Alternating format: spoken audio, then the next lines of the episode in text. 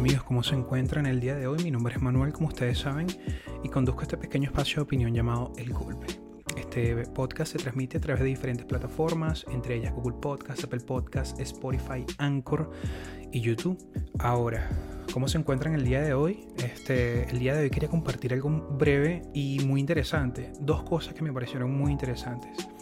Primero, recientemente el IRS eh, están solicitando a los contribuyentes, a todas esas personas que son contribuyentes que han tenido una participación activa en las criptomonedas, que empiecen a justificar y a declarar esos ingresos. Eso ya lo sabíamos desde hace tiempo y ya sabemos que bueno, los gobiernos de alguna u otra manera quieren tener una presencia en estas plataformas de trading precisamente para fiscalizar todo el dinero que ingresa eh, a través de pues esta este nuevo mecanismo de blockchain que es relativamente nuevo. Estaba leyendo algunos artículos y algunas, algunas informaciones que comparte pues eh, el gobierno de los Estados Unidos y desde el 2008 les están pidiendo a la gente que estén pendientes que todo, todas las transacciones que tú hagas a través de cualquier plataforma de, de, criptomonedas que bueno tienes que declararlo entonces es un tema es un tema muy interesante y les voy a explicar por qué para dar un poco de contexto. El IRS intensifica sus esfuerzos para apuntar a los contribuyentes estadounidenses a que informen sobre cada transacción que hacen.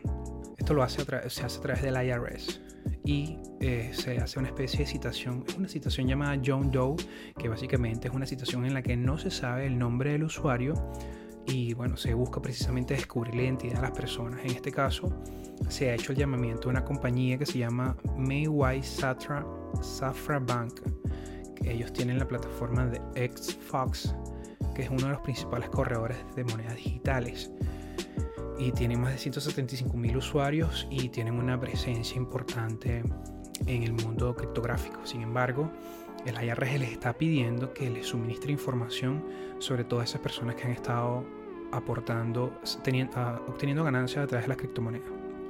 Lo primero que debemos decir, primero, esto se hizo por cierto a través del fiscal federal llamado Dane Williams. Él dice, voy a citar, los contribuyentes deben informar verazmente sus obligaciones tributarias en sus declaraciones y las obligaciones que surgen de estas transacciones de criptomonedas. Y esto no está exento.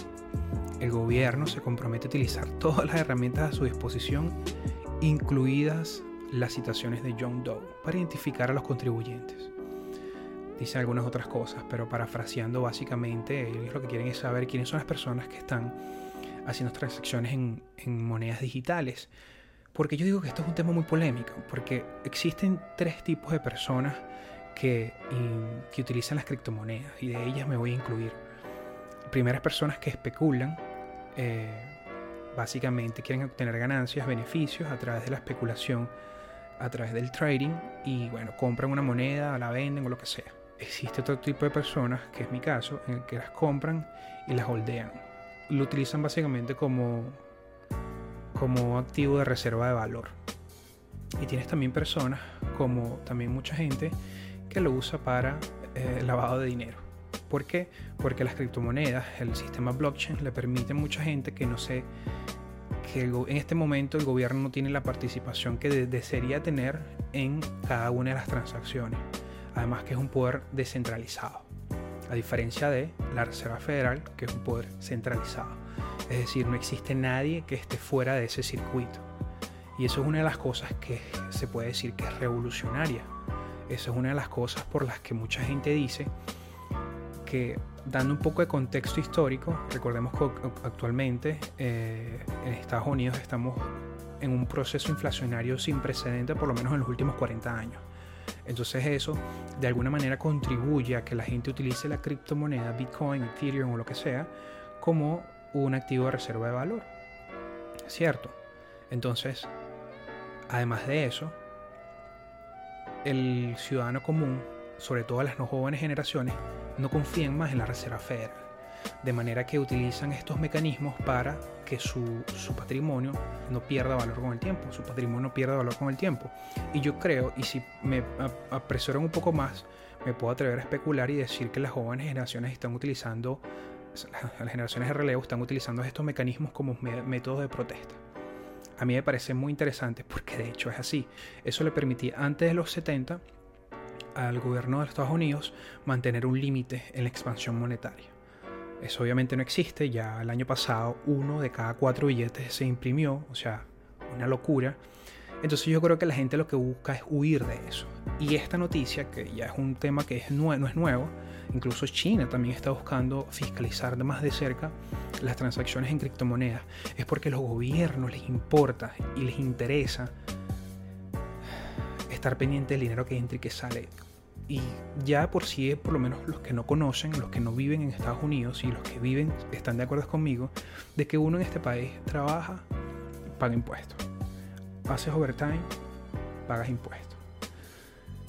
Te compras algo, pagas impuestos. Vendes algo, pagas impuestos. Te ganas la lotería, pagas impuestos. De manera que la insistencia del, del, poder central norteamericano, del, del IRS, el gobierno, gobierno central a través de la IRS para fiscalizar cada una de las transacciones que nosotros hacemos. Y en este caso la gente se está se arrima más a movimientos políticos, como por ejemplo lo que pasó lo que está pasando en Argentina con el con el fenómeno de este famoso eh, diputado Javier Milei. Dicho esto, ese es el primer fenómeno que me llama muchísimo la atención. El fiscal general, como les comentaba, este se llama David Hoover en la página del IRS, lo pueden leer, dice, los contribuyentes que realizan transacciones con criptomonedas deben comprometer que los ingresos y las ganancias de las transacciones con criptomonedas están sujetas a impuestos. La información solicitada por la citación aprobada hoy ayudará a garantizar que los propietarios de criptomonedas cumplan con las leyes fiscales. Yo creo que como estamos en un fenómeno en el que todavía es relativamente nuevo, eh, yo estuve investigando un poco sobre qué es realmente lo que tienes que pagar, porque en mi caso yo compré criptomonedas en un punto y toda mi inversión prácticamente se llevó a la mitad por, esta, por este descenso del valor de las criptomonedas. De manera que, ¿qué me tocaría declarar sobre las pérdidas? No tiene sentido, ¿verdad? De manera que prefiero no declarar nada. Pero igual uno puede quedar como, como el que no sabe, entonces tiene que investigar. Entonces, dice que aplican a los tres casos en los que usted debería declarar. Vendiendo criptomoneda por una moneda fiduciaria, cambiando criptomoneda por otra cripto, una cripto por cripto o gastando el cripto en bienes y servicios. O sea que aquellas personas que en teoría tienen criptomonedas en su, en su, en su portafolio y no han vendido todavía y no han obtenido ganancias de esa venta, no deberían declararlo. Eso es lo que entiendo, pero puedo estar equivocado. De hecho, en uno de estos informes dice que, te, que tienes que buscar un especialista, especialista contable en criptomonedas.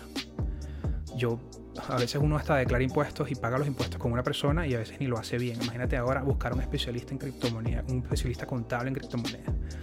O sea, un disparate. Esos bastardos me mintieron. Ten en cuenta que solo pagarás impuestos por, aquel, por cualquier ganancia de capital, es decir, el beneficio que hayas logrado como resultado de cualquiera de estas actividades si no has adquirido ningún beneficio, yo creo que estás tranquilo. Entonces, ese es el primer hecho que yo quería compartir con ustedes. ¡Cállese y tome mi dinero! Es importante que nosotros nos eduquemos en ese sentido y sepamos hacia dónde debe ir el dinero que nosotros estamos ganando a través de la inversión de las criptomonedas. Probablemente si tú estás invirtiendo en criptomonedas ya sabes esto o lo estás descubriendo ahora, cosa que no es malo. Así que me gustaría saber qué piensas sobre la participación pues, que tiene el gobierno de los Estados Unidos con la fiscalización del Bitcoin y de los contribuyentes. Es un tema muy interesante, así que déjame tus comentarios abajo y dime qué piensas. Como les digo, este es un canal que está creciendo eh, y bueno, me, me gustaría muchísimo que dejaras tu comentario abajo y te suscribieras. Así que espero verte en una próxima oportunidad. Gracias.